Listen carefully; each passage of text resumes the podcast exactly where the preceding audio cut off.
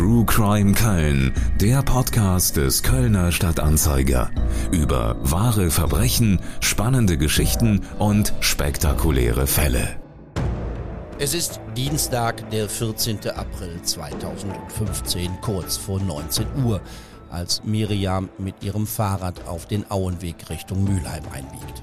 Sie kommt von der Universität. Die 19-Jährige hat sich nach dem Abitur für ein Jurastudium eingeschrieben. Die ersten Klausuren sind geschrieben, die Ergebnisse kennt sie noch nicht. Freunde und Verwandte beschreiben die junge Frau als freundlich, sehr intelligent und immer ein wenig zurückhaltend. Sie liebt die Nordsee. Mit ihrem Freund will sie in wenigen Wochen eine Reise nach London unternehmen. Miriam wohnt noch bei ihren Eltern. Diese erwarten ihre Tochter zum Abendessen, doch Miriam kommt nicht nach Hause. Stattdessen klingelt eine Stunde später die Polizei an der Tür und überbringt den Eltern die schlimme Nachricht.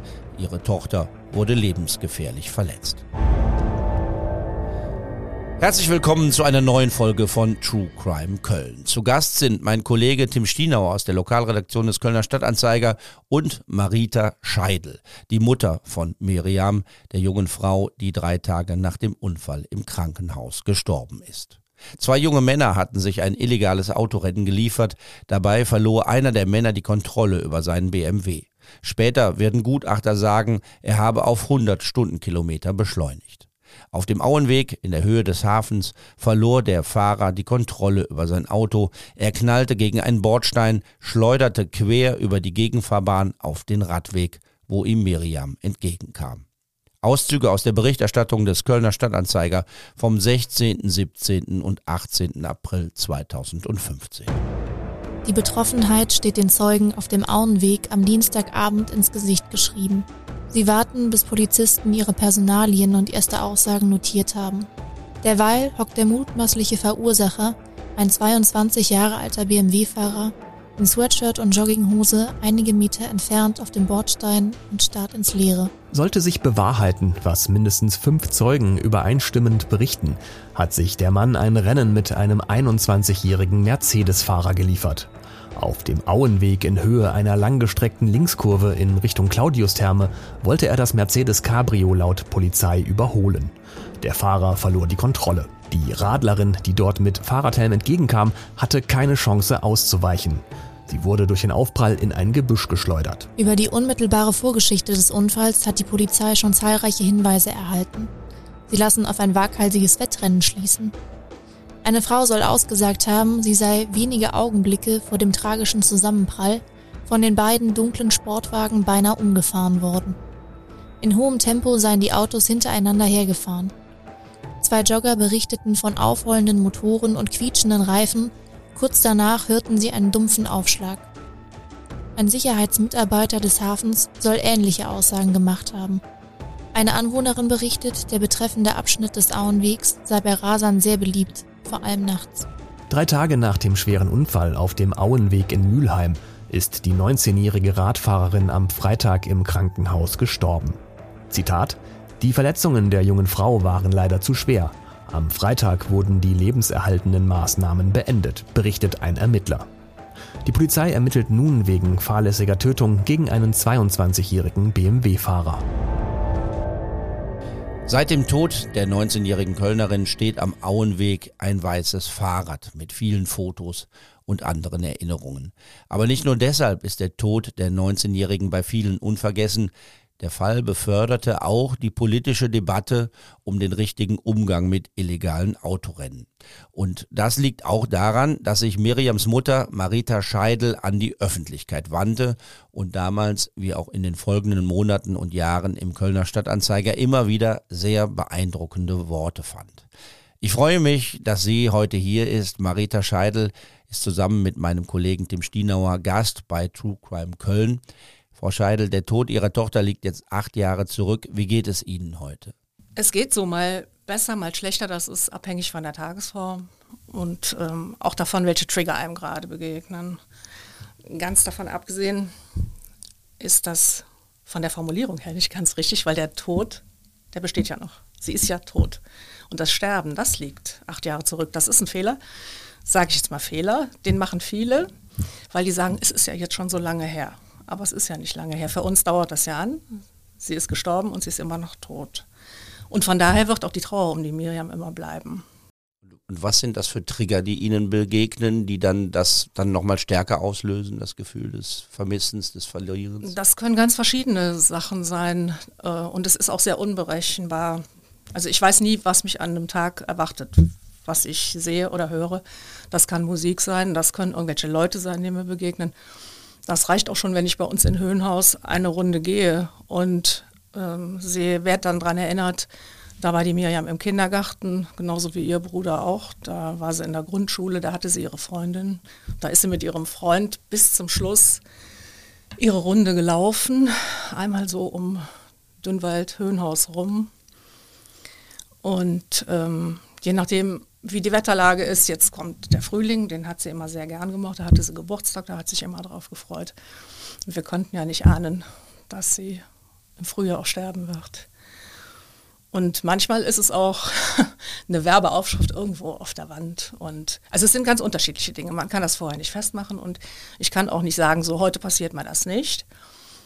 Und äh, heute habe ich einen Tag, wo es mir wirklich gut geht. Das kann ich nicht sagen. Das nennt man aber, glaube ich, eine posttraumatische Belastungsstörung. Dass halt durch relativ geringe Trigger alles wieder hochgeholt wird. Es ist dann wie in der Situation selber, als wir das erfahren haben. Die Psychologin, mit der ich lange zu tun habe, die hat das mal so formuliert, die hat gesagt, dieses Fass ist voll bis oben hin und da reicht ein winziger Tropfen und dann läuft es über. Und genau das ist bei mir, bei uns. Und was auch ähm, auffällig ist jetzt, jeder von uns, also mein Mann, mein Sohn, wir gehen anders damit um. Jeder hat seine eigenen Trigger, jeder hat seine eigenen Momente der Trauer. Unser Sohn konzentriert sich Gott sei Dank wieder viel auf seine äh, Arbeit. Der arbeitet an der Uni, der hat seinen Doktor gemacht und da sind wir auch super stolz und super froh darüber, dass er das geschafft hat in all diesem Chaos, das wir hatten, weil das nicht selbstverständlich ist, finde ich. Also ich habe von anderen gehört, ähm, da ist dann einiges mehr, ich sage jetzt mal, den Bach runtergegangen. Und ja, was wir natürlich im Laufe der Zeit auch gemerkt haben, ist, dass wir viel von unserer Trauer bei ihm abgeladen haben, zusätzlich zu seiner eigenen Trauer. Und das tut mir wirklich leid, weil wir ihn da bestimmt oft mit überfordert haben. Und das war keine Absicht, aber es ist einfach die Situation, wie bei einem Unfall, an dem man körperlichen Schaden davon getragen hat. Ähm, mehrere Schwerstverletzte können sich nicht gegenseitig helfen. Und deswegen haben wir uns ja dann auch nachher alle Hilfe von außerhalb gesucht. Wie ist das, wenn Sie am Auenweg vorbeikommen oder meiden Sie das? Da steht dieses weiße Fahrrad, das ist sehr beeindruckend als Erinnerung. Ähm, können Sie das ertragen oder fährt man vielleicht sogar bewusst dahin? Wir fahren eigentlich bewusst dahin. Jetzt nicht mehr so oft wie früher, aber das ist für uns wie so ein Mahnmal. Dann stellt man mal frische Blumen hin, guckt, was haben andere hingestellt. Ärgert sich auch drüber, wenn welche was geklaut haben. Also irgendwelche Sachen, die uns wichtig sind, die haben wir zu Anfang hingestellt, die waren alle weg. Ob das jetzt eine Laterne war oder irgendwas anderes. Aber so eine Kerze, nach Möglichkeit eine elektrische, damit halt nichts passieren kann.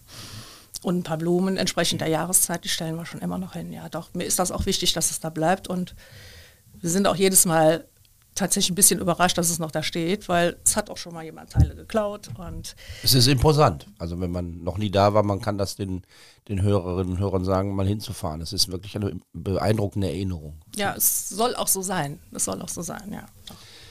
Ähm, mein Kollege Tim Stinau hat sie, vor, äh, hat sie fünf Jahre nach dem Unfall besucht und beschrieben, dass sie sich nicht von dem verbeulten Fahrrad trennen können. Die Polizei hat ihnen Sachen zurückgegeben, aus die bis dahin in der Asservatenkammer lagerten, ein Rucksack, auch das, äh, das T-Shirt, was Miriam getragen hat am Tag des Unfalls.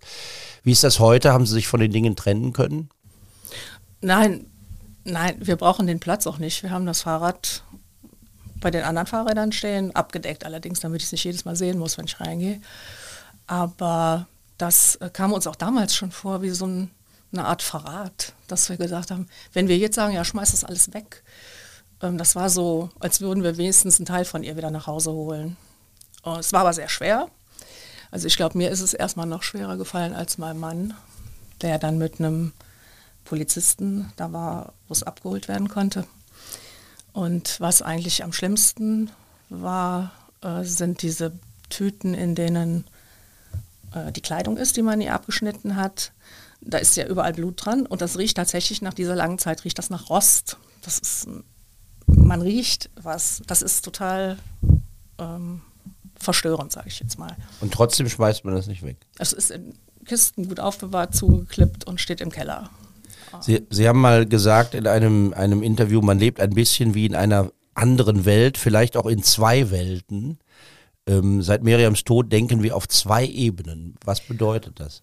Das, das parallel, das was passiert ist, läuft parallel in meinem Kopf immer mit. Das heißt, wenn ich irgendwas sehe, wird es abgeglichen. Das kommt ganz automatisch. Das hat wahrscheinlich auch mit dieser posttraumatischen Belastungsstörung zu tun. Ähm, es kommen automatisch Vergleiche. Wie hätte Miriam das gehandhabt? Es ist nicht mehr so oft wie früher. Zu Anfang war das kaum auszuhalten. Aber auch da hat die Psychologin, mit der ich ja immer noch zu tun habe, gesagt, ähm, das wäre eigentlich ein gutes Bild mit diesen zwei Schienen. Das hätte sie aber auch schon von vielen Leuten gehört. Wobei ich denke, das ist auch ein Phänomen speziell, wenn man ein Kind verloren hat. Das kann man ja auch nicht vergleichen also meine Mutter ist anderthalb Jahre, 15 äh, Monate vor Miriam gestorben. Die habe ich von Herzen gern gehabt und wirklich geliebt, aber das war eher selbstverständlich nachher. Aber so ein Kind zu verlieren, da verliert man ja auch die, alle Vorstellungen, die man so von der Zukunft hatte oder ein Großteil jetzt, alles was mit Miriam zu tun hatte, verliert man ja, ist ja weg. Ich weiß nicht, ob sie selber Kinder haben, aber dann, man plant ja nach vorne, man guckt, ja, dann kommen sie in den Kindergarten, dann kommen sie in die Schule, dann ist, die, dann ist jenes. Und das fällt natürlich alles weg. Es gibt so ein Grundvertrauen, dass es irgendwie immer weitergeht. Und dieses Grundvertrauen, das ist zumindest in die Richtung komplett weg. Es ist aber eigentlich auch allgemein schwieriger geworden, ja. Doch. Sie haben sich nach Miriams Tod entschlossen, in die Öffentlichkeit zu gehen. Sie haben sich an den Kölner Stadtanzeiger gewandt, um von sich und von Miriam zu erzählen. Warum haben Sie das gemacht? Ich hatte erstmal einfach zu dem Thema Rasa, denke ich, wenn ich mich richtig erinnere, einen Leserbrief geschrieben. Und daraufhin hat der Herr Stienauer dann gefragt, ob wir da ein bisschen mehr draus machen wollten über Miriam halt. Und das habe ich erst abgelehnt, weil mir die Vorstellung total fremd war. Aber im Laufe der Monate, die dann vergangen sind, habe ich dann doch gemerkt, ähm, was mich insgesamt an der ganzen äh, Berichterstattung so ein bisschen gestört hat, war dieses Anonyme. Da stand dann immer die 19-jährige Radfahrerin. Dann habe ich gedacht, ich kann die nicht einfach so untergehen lassen. Ich muss doch zeigen, wer ist das gewesen? Das war unser Kind, unsere Miriam, die hat das und das und das gemacht.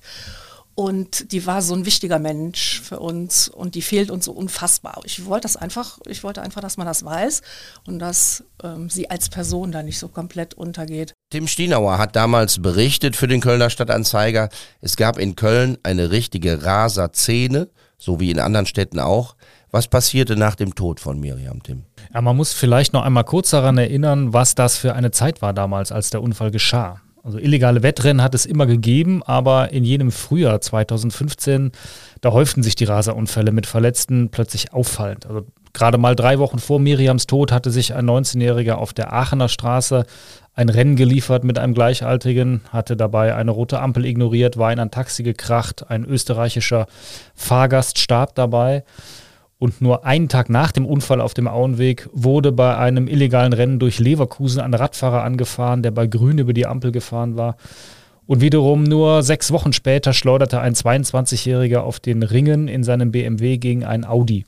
So, und dieser BMW-Fahrer von den Ringen verkehrte ebenso wie die beiden jungen Männer vom Auenweg in einer Szene, die die Polizei bis dahin nicht kannte. Die bekam dann schnell den Namen Raserszene vom Tanzbrunnen weil sich dort in Deutz vor dem Tanzbrunnen und dem RTL-Gebäude ungefähr 200 junge Männer in verschiedener Zusammensetzung trafen mit ihren teils aufgemotzten PS-starken Autos. Und diese Szene nahm die Polizei dann nach dem Unfall am Auenweg ins Visier, überprüfte bei verschiedenen Razzien im Frühjahr und Sommer 2015 über 100 Fahrer, machte in der ganzen Stadt, nicht nur am Tanzbrunnen, in knapp drei Monaten fast 10.000 Geschwindigkeitsmessungen, hat 1.000 Verwarngelder erhoben, 100 Fahrverbote ausgesprochen, ähm, 24 getunte Autos aus dem Verkehr gezogen. Aber abgesehen von diesem relativ neuen Phänomen am Tanzbrunnen gab und gibt es auch bis heute in Köln keine etablierte Raser- oder Autotuning-Szene wie in manchen Städten im Ruhrgebiet. wo dann meist in Gewerbegebieten mehr oder weniger organisiert gerast wird. In Köln wurden und werden auch heute die Rennen eher so mitten in der Stadt gefahren. Also man steht zufällig nebeneinander an der Ampel, sucht Blickkontakt, kennt sich oft nicht mal, heizt dann den Motor hoch, legt bei Gelb einen Kickstart hin und ist bei Grün dann schon 100 Meter weiter. Was sind das für Leute, die sich da treffen am Tanzbrunnen oder getroffen haben am Tanzbrunnen? Was ist das für eine Szene? Ein äh, leitender Ermittler in Köln hatte diese Autofahrer ähm, mal als tickende Zeitbomben bezeichnet. Es sind junge Männer, in der Regel zwischen 18 und 25 Jahren alt, die schnelle Autos lieben.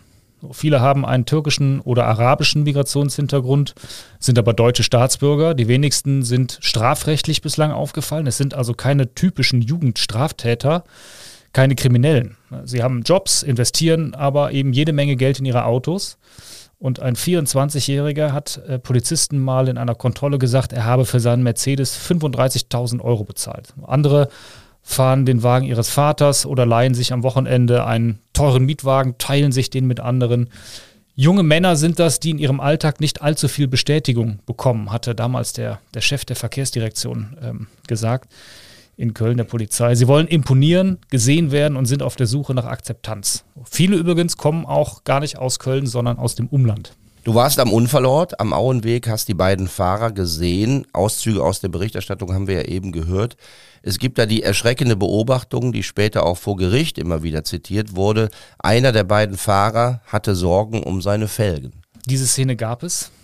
Äh, als ich ankam damals, es war ein, ein wunderschöner, warmer Frühlingsabend gegen 19 Uhr, da war der komplette Auenweg gerade von der Polizei gesperrt worden und eine Zeugin hatte dann später ausgesagt, dass die Polizei unter anderem mit Sprühkreide Markierungen auf der Fahrbahn angebracht hatte, also wo die Autos zum Stehen gekommen sind, wo sich was abgespielt hat und von dieser Sprühkreide ist offenbar etwas auf die Felgen ähm, des einen beteiligten Unfallwagens gelangt und dann fiel eben wohl dieses Zitat. Ähm, als ich da ankam, war Miriam schon mit dem Rettungswagen auf dem Weg ins Krankenhaus. Die beiden jungen Autofahrer standen auf der Straße. Einer lehnte an seinem Mercedes, der andere an einer Leitplanke und beide wirkten auf mich vollkommen unbeteiligt.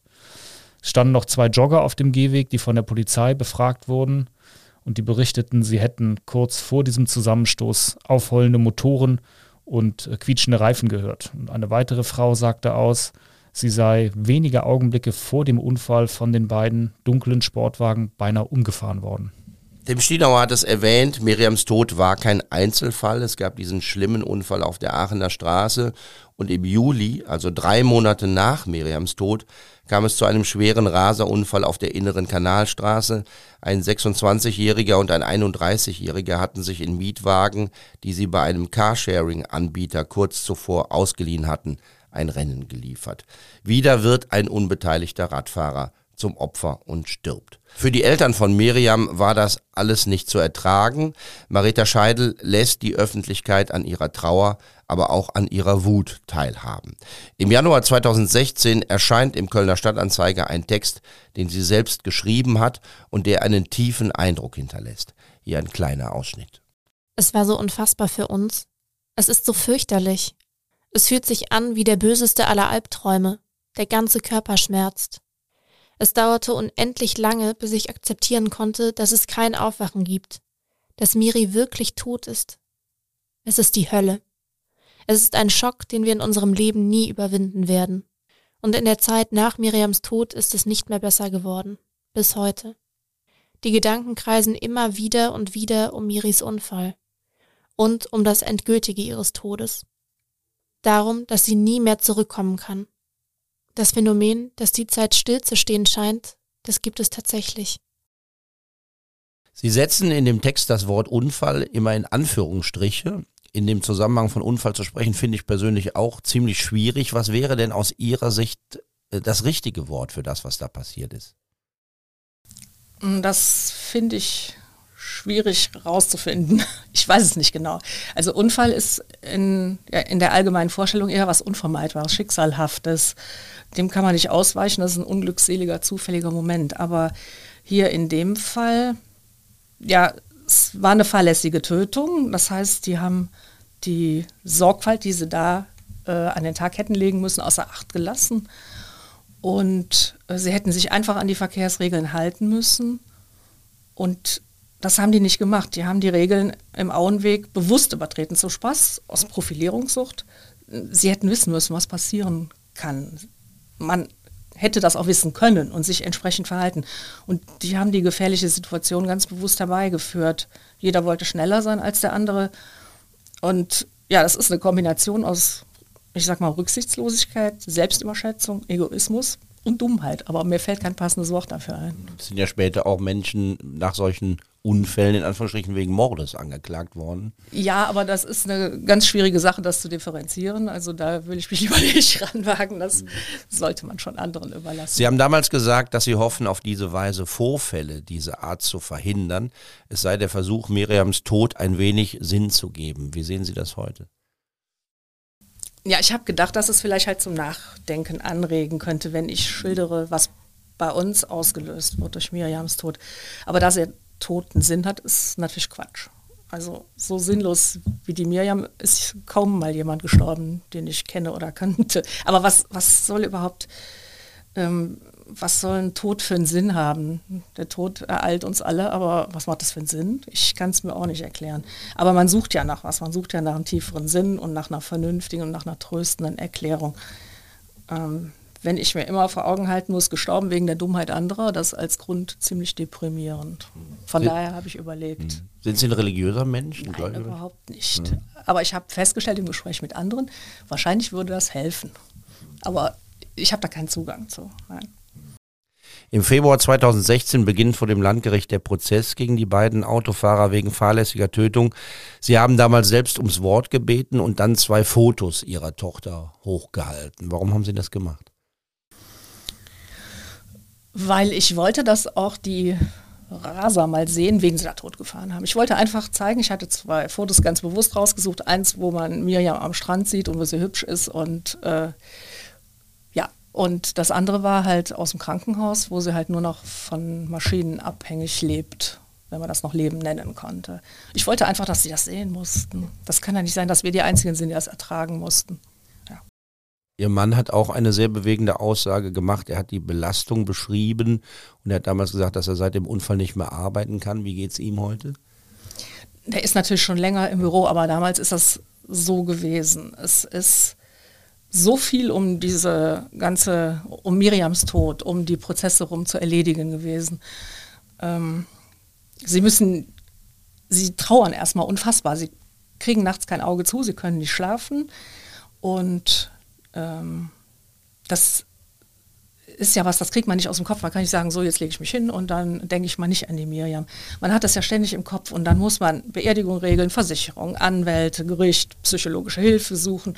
Das sind so gefühlte tausende Dinge, die wir auch überhaupt nicht wollten. Also wir mussten uns ständig mit Sachen befassen, die eigentlich gar nicht gingen, wo man denkt, nee, das kann jetzt nicht für mich sein. Ne? So. Und ähm, dann hat man natürlich auch massive körperliche Probleme und ähm, man weint den ganzen Tag, man hat Kopfweh, Herzrhythmusstörungen, Blutdruck und mein Mann hat halt genau wie ich ähnliche Probleme dann gehabt. Und dann im Büro konzentriert und verantwortungsvoll zu arbeiten, das ist vollkommen unmöglich. Man ist dann einfach nur fertig. Und trotzdem tut man sich das dann an und setzt sich in den Gerichtssaal. Sie waren, glaube ich, auch Nebenkläger. Ja. Ne?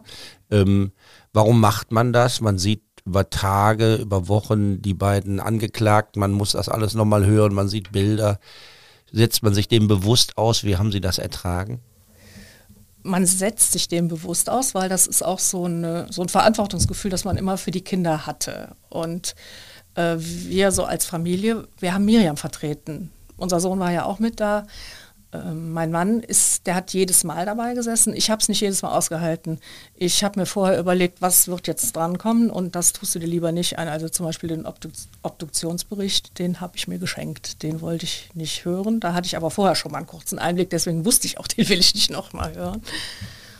Und ähm, mein Mann und unser Sohn, die sind äh, eigentlich immer da gewesen. Und es war so wir müssen, auch das war so dieses, wir müssen zeigen, da ist jemand Wichtiges umgekommen. Das ist nicht einfach irgendwie was Anonymes, was sie da umgefahren haben. Das war unsere Tochter und wir stehen dafür ein. Das, beziehungsweise wir gucken jetzt einfach, was passiert. Wir haben sie vertreten.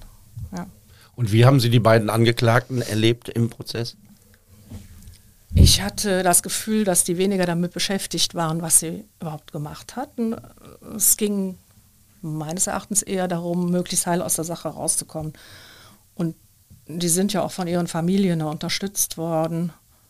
Die eine Schwester vom BMW-Fahrer, der, der Miriam umgefahren hat, hat tatsächlich immer wieder darauf hingewiesen, was er eigentlich für ein netter Junge wäre. Da habe ich mir gedacht, was, was soll das ändern?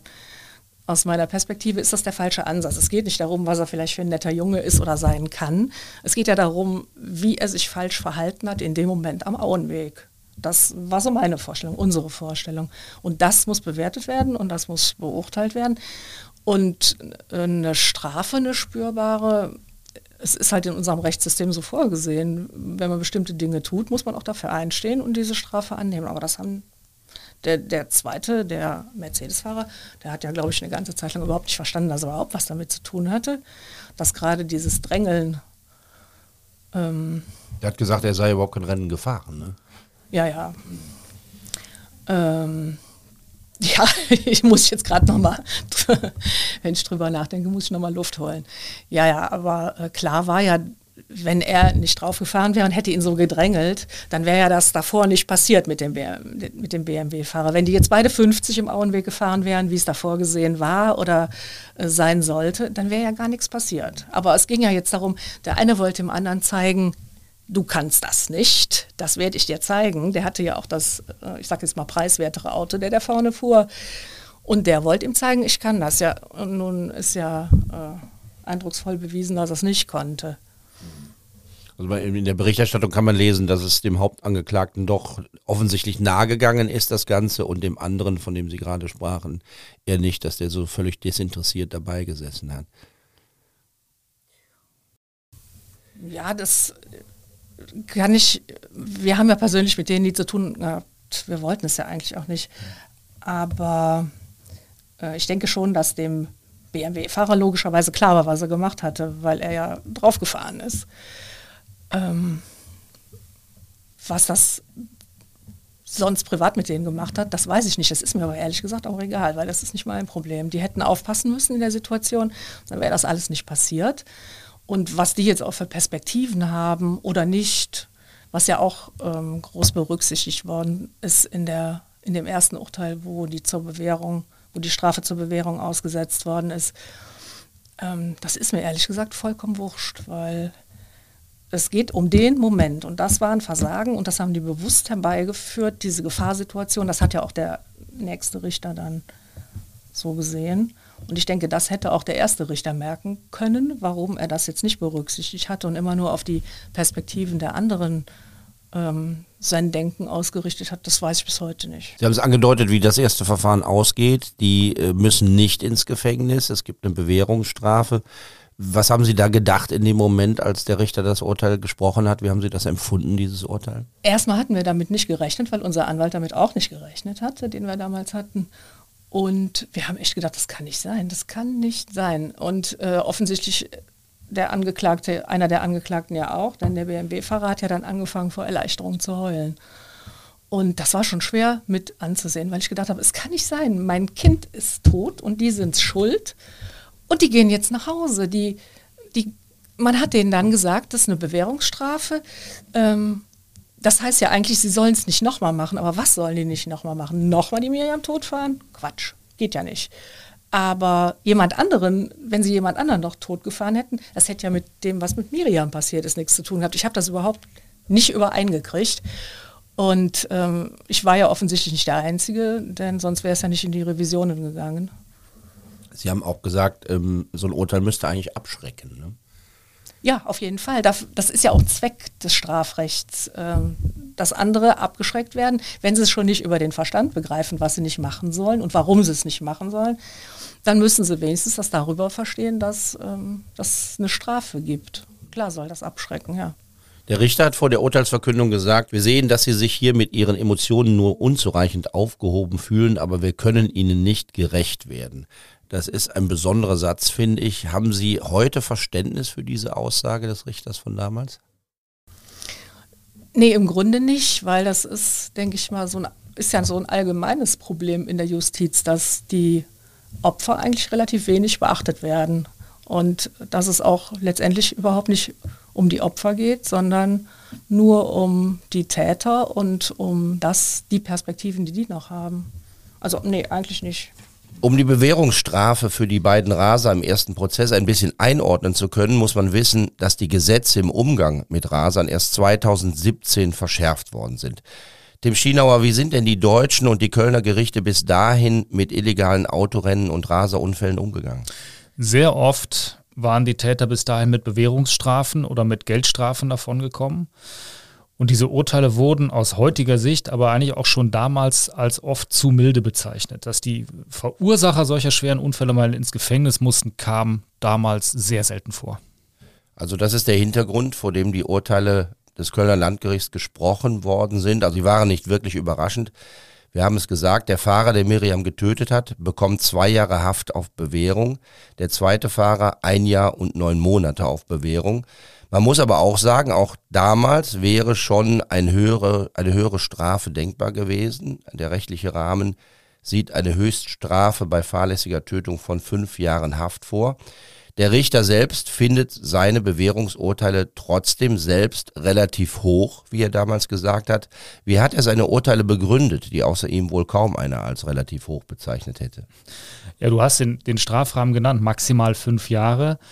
Der Richter hat aber betont, der mögliche Strafrahmen bei fahrlässiger Tötung reiche eben auch, also beginne eben bei einer Geldstrafe bis zu fünf Jahren Gefängnis und decke damit alles ab. So angefangen bei geringsten Verstößen bis hin, und das nannte der Richter damals als Beispiel, zum Zugunglück von Bad Aibling mit zwölf Toten, weil ein Fahrdienstleiter der Deutschen Bahn mit einem Handyspiel abgelenkt war. Und die beiden sogenannten Raser vom Auenweg seien, so sagte der Richter, nicht beziehungsweise nur geringfügig vorbestraft gewesen, lebten in geordneten Verhältnissen. Einer hat nach Ansicht des Richters glaubhaft Reue gezeigt ich hatte da nebenbei gesagt einen anderen Eindruck, äh, aber beide seien eben auch durch das hohe mediale Interesse stark beeinträchtigt gewesen. Und an Miriams Eltern gewandt, sagte der Richter noch, kein Strafverfahren könne das Geschehen so aufarbeiten, dass man ihnen gerecht werde. Und es sei bewiesen, dass sich diese Männer ein Rennen geliefert hätten, aber nicht, dass sie einer Raserszene angehörten. Sofern es eine solche in Köln denn überhaupt gäbe. Und du hast eben das mit den Felgen angesprochen dass einer der beiden sich eben mehr Sorgen um seine Felgen machte als um Miriam. Das könne man zwar unter moralischen Aspekten werten, sagte der Richter, aber juristisch habe das überhaupt keine Bedeutung. Das Urteil hat einen Sturm der Entrüstung ausgelöst. Das haben uns viele Menschen damals geschrieben, Leserbriefe geschrieben. Der ehemalige Oberbürgermeister Fritz Schrammer meldete sich. Dessen Sohn war ja im März 2001 auf den Ringen ums Leben gekommen. Es gab scharfe Kritik von eigentlich allen Kölner Medien, kann man sagen. Du hast damals geschrieben, das Gericht habe keine angemessene Antwort gefunden. Wie bist du zu dieser Meinung gekommen? Warum? Ja, ich fand und finde, dieses Urteil passte auch 2015 einfach nicht mehr zum Zeitgeist.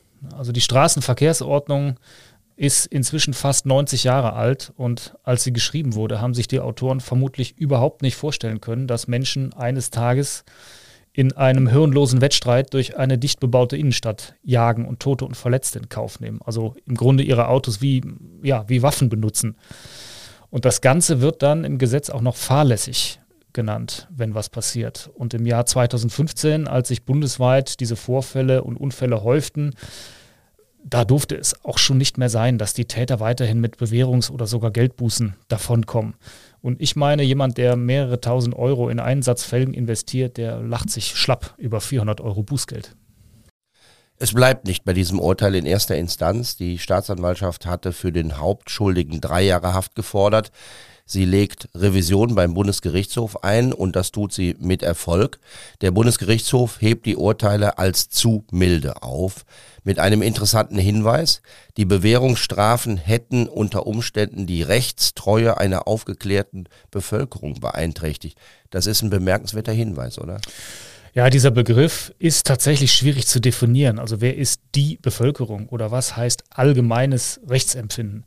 Es ist klar, dass weder Leserbriefschreiber noch Leitartikelschreiber, am allerwenigsten aber Hetzer und Pöbler äh, zum Maßstab für das allgemeine Rechtsempfinden der Bevölkerung taugen. Ähm, trotzdem ist der BGH da durchaus dem Mehrheitswillen der Deutschen gefolgt, denn schon damals wurde längst auch in den Parlamenten übrigens über härtere Gesetze für Raser diskutiert. Der Bundestag hat sich dann auch tatsächlich dafür ausgesprochen, die, zu, die Strafen zu verschärfen. Ich denke, das war ein, ein richtiges und auch ein doppeltes Signal, nämlich sowohl an die Raser-Szene selbst mit diesem Schwachsinn aufzuhören, sonst drohen wirklich äh, ernste Strafen, als auch ein Signal an die Mehrheit der Bevölkerung, das nicht weiter dulden zu wollen. Im März 2018 ist das Verfahren zurück am Kölner Landgericht. Es gibt einen neuen Richter und der sagt, es steht ohne Zweifel fest, dass Bewährungsstrafen nicht in Betracht kommen. Es bleibt bei zwei Jahren für den Hauptschuldigen und einem Jahr und neun Monaten für den anderen, aber es gibt diesmal keine Bewährung. Beide Männer müssen ins Gefängnis. Genau, der Richter führte strafmildern zwar auch an, dass beide Angeklagte sich bei der Familie Scheidel entschuldigt hätten und Reue bekundet hätten, mehr oder weniger glaubhaft. Ich persönlich empfand es erneut nicht glaubhaft, sondern eher als Taktik. Äh, beide seien auch durch die lange Verfahrensdauer und das hohe Medieninteresse psychisch belastet gewesen. Sie seien familiär gut eingebunden, hätten Jobs, aber, und das ist dann eben das Neue und das ist sehr interessant, nichts von dem, was ich jetzt gerade angeführt habe, was auch der Richter angeführt hatte, seien sogenannte besondere Umstände. Diese besonderen Umstände aber schreibt das Gesetz vor, wenn eine Strafe zur Bewährung ausgesetzt werden kann. Besondere Umstände können zum Beispiel sein, dass die Zeit in der Untersuchungshaft besonders beeindruckend war oder dass man durch die Tat oder das Gerichtsverfahren handfeste berufliche oder finanzielle Nachteile äh, erlitten hat. Aber nichts davon traf nach Ansicht der dritten großen Strafkammer in Köln auf die beiden Raser vom Auenweg zu und daher sei eine Strafe für sie zur Bewährung eben nicht mehr möglich. Marita Scheidel, wie haben Sie die Korrektur dieses Urteils empfunden? Waren Sie zufrieden? Kann man das sagen? Ist das das richtige Wort, zufrieden? Nee, zufrieden ist das falsche Wort. Äh, zufrieden wäre ich gewesen, wenn wir Miriam zurückbekommen hätten. Aber das Urteil war halt das Mindeste, was wir erwartet haben. Ich habe ja eben schon versucht, das ein bisschen zu erklären. Ähm, und ich finde, die, diese ganzen Revisionen, die haben alles nur unnötig verlängert. Es war ja eigentlich von vornherein klar, warum was passiert ist. Und äh, die Täter hätten da auch meiner Meinung nach zu stehen müssen. Und das wäre für uns ein ganz anderes Bild gewesen, wenn die jetzt ernsthaft und ehrlich selber gesagt hätten, dass es ihnen leid tut. Es kamen nur irgendwelche Zettel, die dann der Anwalt vorgelesen hat und ähm, um Entschuldigung bitten ist auch das falsche Wort, weil entschuldigen kann man eigentlich nicht, weil das, was sie gemacht haben, das ist die Schuld, das ist ihre Schuld und das kann ihnen auch keiner abnehmen. Aber sie hätten sagen können und wirklich jeder für sich ganz ehrlich, dass es ihnen leid tut, dass sie sich falsch verhalten haben, dass es ihnen fürchterlich leid tut, was da passiert. Aber so fand ich das eher ein bisschen jämmerlich und ich fand die Täter auch schlecht beraten mit den ganzen Ausflüchten und Ausreden. Man muss das vielleicht nochmal sagen, dass, wie lange so ein Verfahren dann am Ende dauert. Ne? Also dieses, dieses Verfahrens und dieses System nimmt keine Rücksicht auf die Betroffenen und die nee. Opfer. Also da ist man Monate und Jahre lang mit diesem Thema beschäftigt, weil es dann nochmal in die Revision geht und nochmal jemand was sagt und da denkt keiner an sie das. Diese Verfahren, die haben uns ja noch zusätzlich belastet. Wir hatten die Trauer zu tragen und äh, das ist ganz massiv. Also das äh, war was, das, sowas hatten wir noch nie erlebt, äh, die Trauer, wie die Trauer um Miriam. Und äh, dann haben uns natürlich die Gedanken an die Täter auch immer wieder belastet, weil das waren eigentlich, ähm, wir hätten uns da nie mit befassen wollen. Dieses ganze Thema, da will man sich nie mit befassen. Wir hätten uns auch nie vorstellen können, mal in so eine Lage zu kommen. Also das hat noch richtig, äh, ich sage jetzt mal, eine Schippe draufgetan. Und kommt dann immer wieder. Und das kommt dann immer wieder. Und ganz zum Schluss, als dann äh, eigentlich alles klar war, hat der BMW-Fahrer, der sie umgefahren hat, ist nochmal in Revision gegangen, weil er wahrscheinlich hat der Panik vorm Gefängnis gehabt, das mag ja sein, aber es ist ehrlich gesagt nicht mein Problem. Während die Verfahren zur juristischen Aufarbeitung von Miriams Tod laufen, tut sich auf politischer Ebene einiges. 2017 verschärft der Bundestag die Gesetze zum Umgang mit Rasern und illegalen Autorennen. Und das hat tatsächlich drastische Konsequenzen. Es sind nun sogar Verurteilungen wegen Mordes möglich. So ist das nach dem Tod einer Frau 2019 in Mörs geschehen. Der Raser wurde zu lebenslanger Haft verurteilt. Das Urteil hatte keinen Bestand. Aus lebenslänglich werden am Ende vier Jahre. Aber immerhin, das ist deutlich mehr als im Fall von Miriam. Tim Stienau, wie hat sich denn der Umgang der Gerichte mit diesen Fällen dann geändert, nachdem die Gesetze verschärft worden sind? Die Urteile sind härter geworden. Nicht alle, nicht durch die Bank, aber in Einzelfällen durchaus. In Berlin hat das Landgericht voriges Jahr einen 22-Jährigen zu fünf Jahren Haft verurteilt. Der war mit 130 durch eine 30er-Zone gerast. Hatte einen Unfall verursacht. Drei Menschen kamen dabei ums Leben. Ebenfalls in Berlin wurde 2021 ein 29-Jähriger verurteilt zu drei Jahren und zehn Monaten Gefängnis. Da waren eine Mutter und ihre Tochter verletzt worden. Und der Fahrer hatte vor Gericht gesagt, er habe Gas gegeben, um seiner Beifahrerin zu imponieren. Wenn man sich das mal überlegt, eine Verurteilung wegen Mordes ist theoretisch möglich. Für Mord müssen ja bestimmte Merkmale erfüllt werden, damit aus einer fahrlässigen Tötung oder einem Totschlag ein Mord wird. Wie ist das in den Fällen, wenn ein Raser einen Unbeteiligten oder eine Unbeteiligte tot wird? Ja, da ist interessant wiederum ein Blick in das Urteil des Landgerichts Berlin aus dem sogenannten Kudamm-Raserfall. Da hatten sich 2016 zwei Männer ein illegales Rennen geliefert, waren mit bis zu 170 km/h in eine Kreuzung gerast, über eine rote Ampel, sind zusammengestoßen und ein unbeteiligter Autofahrer starb. Einer der beiden Raser wurde wegen Mordes zu lebenslang verurteilt. Der Richter sagte da zur Begründung, die Angeklagten hätten das Risiko für andere Verkehrsteilnehmer erkannt und hätten aber trotzdem weitergemacht. Also sei ihnen alles egal gewesen, sie hätten den Tod anderer auch bewusst in Kauf genommen und das auch schon zu einem Zeitpunkt, in dem sie noch hätten bremsen können. Trotzdem hätten sie ihre Füße nicht vom Gas genommen und damit sei juristisch von einem bedingten Tötungsvorsatz auszugehen also nicht mehr fahrlässig. Und darüber hinaus hätten die beiden Männer auch die Mordmerkmale äh, erfüllt der gemeingefährlichen Begehungsweise, der Heimtücke und der niedrigen Beweggründe, weil ihre schweren, PS-starken Autos wie Geschosse gewirkt hätten, sagte der, so sagte es der Richter. Die Männer hätten es dem Zufall überlassen, ob und wie viele Menschen zu Schaden kommen durch ihr Verhalten. Der Getötete sei völlig arg und wehrlos gewesen. Auch das ist ein Mordmerkmal, weil er nämlich zu Recht darauf vertraut habe, dass ihm keine Gefahr droht, wenn er bei Grün über die Kreuzung fährt. Und schließlich das Motiv der Angeklagten, nämlich das Autorennen um jeden Preis gewinnen zu wollen, das sei laut Gericht sittlich auf tiefster Stufe stehend gewesen. Die Strafen sind das eine, Prävention ist das andere. Marita Scheidel hat sich entschlossen, bei einem Projekt der Polizei mitzumachen. Man nennt das emotionale Prävention. Man könnte auch, wenn man es ganz auf den Punkt äh, bringt, von einer Schocktherapie für junge Leute sprechen.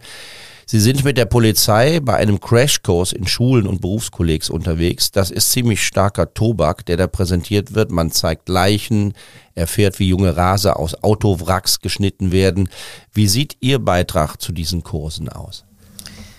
Erstmal finde ich, dass Schocktherapie nicht der richtige Begriff nee, dafür ist. nee, weil ähm, es ja eigentlich darum geht, zu vermeiden, dass die jungen Leute, die da sitzen, in genau diese Situationen kommen, die sie da im Moment sehen. Aber die können aufstehen, die gehen nach Hause, klopfen sich ab und sagen, gut, dass mir das nicht passiert. Und ich weiß auch jetzt, wie ich es vermeiden kann. Und äh, insgesamt ist das ja eine Kampagne des Landes NRW, die hier in Köln durchgeführt wird von der Polizei. Und da wird halt aufgezeigt, die, das nennen die die Rettungskette, also alle Leute, die an einem Unfallort erscheinen äh, zur Rettung. Das sind einmal die Polizisten, Rettungssanitäter, Ärzte, äh, Notfallseelsorger. Und ähm, dann die schildern dann jeweils äh, einen Fall, der ihnen mal passiert ist. Und wie sie selber damit umgehen, weil das ja auch Probleme teilweise für die Rettungskräfte äh, selber bietet. Und ähm, was es halt für Folgen gehabt hat. Und dann äh, kommt halt ein Moment, wo die Polizistin, die das dann durchmoderiert, äh, dann sagt, so, jetzt könnte das ja eigentlich zu Ende sein. Jetzt haben wir ja geschildert, was wir an dem Unfallort gemacht haben, aber die Unfälle gehen ja weiter. Und dann kommen die Betroffenen. Da bin ich jetzt nicht der Einzige, der da mitgeht. Äh, da sind äh, verschiedene andere noch, die auch schildern, was ihnen passiert ist, was Familienangehörigen passiert ist. Und mein Beitrag ist halt aufzuzeigen, was mit Miriam passiert ist, wie es uns damit ergangen ist, wie es uns bis heute damit ergeht. Und äh, was dann nach diesem Text, den ich mir aufgeschrieben habe und den ich auch vorlese, weil ich das frei nicht könnte, da würde ich wahrscheinlich den Faden verlieren.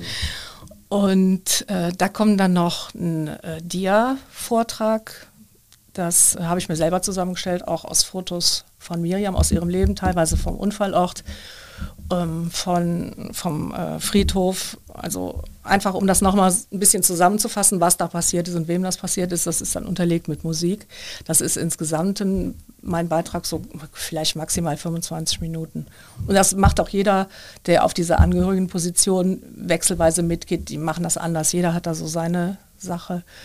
Und dann spürt man schon, ähm, die Reaktionen teilweise im Publikum. Ich kann das dann sehen. Manche reagieren mehr, manche reagieren weniger. Ich sage jetzt mal in den Oberstufen, in den Schulen, wo wir hingehen, die reagieren mehr. Und ähm, viele Leute in den Berufskollegs, die reagieren eigentlich überhaupt nicht von dem, was wir sehen können. Aber es wird halt in den Schulen, in den Berufskollegs vorbereitet, nachbereitet. Die Leute werden ja auch damit nicht alleine gelassen. Und ähm, es kommt dann hinterher doch schon mal, gerade in den Schulen, auch der ein oder andere oder die ein oder andere zu uns und sagt, das war ja eindrucksvoll und das werde ich mir merken und da denke ich mal drüber nach. Und von daher finde ich das äh, schon wichtig. Und wie gesagt, die sehen das, die können dadurch erfahren, was passieren kann. Die erfahren natürlich auch, wenn man wie Miriam zur falschen Zeit am falschen Ort ist, dann macht man nichts aber man kann halt die Leute, die rasen würden oder die das Handy am, äh, am, am Steuer benutzen oder die mit Alkohol äh, in Kontakt sind und dann ins Auto steigen, man hat ja einen Einfluss. Man kann ja hingehen und sagen, nee, Freund, mit dir fahre ich jetzt nicht oder ähm, so geht das nicht. Und äh, darauf werden die ja auch hingewiesen, dass sie dem allen nicht ausgeliefert sind, sondern dass sie selber einen Einfluss haben. Also das geht schon, wird schon alles in eine positive Richtung äh, gerichtet nachher. Die gehen nicht daraus und äh, denken, oh mein Gott, oh mein Gott, oh mein Gott, sollten sie nicht. Tun sie, glaube ich, auch nicht, weil sie kriegen halt aufgezeigt, welche Einflüsse sie selber haben, was sie machen können, dass es eigentlich ganz einfache Sachen gibt. Bei Rot anhalten, nicht zu schnell fahren, nicht mit Alkohol, solche Sachen dann.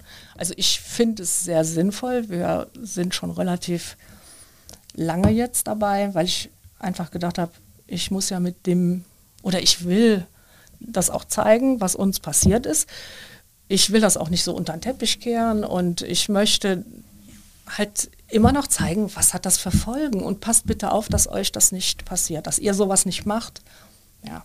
Das ist die Wirkung auf die, die im Saal sitzen. Welche Wirkung hat es bei Ihnen? Ist es auch eine Form von Trauerverarbeitung? Hilft Ihnen das auch? Wenn ich nicht das Gefühl hatte, das würde mir auch was bringen, würde ich es nicht machen.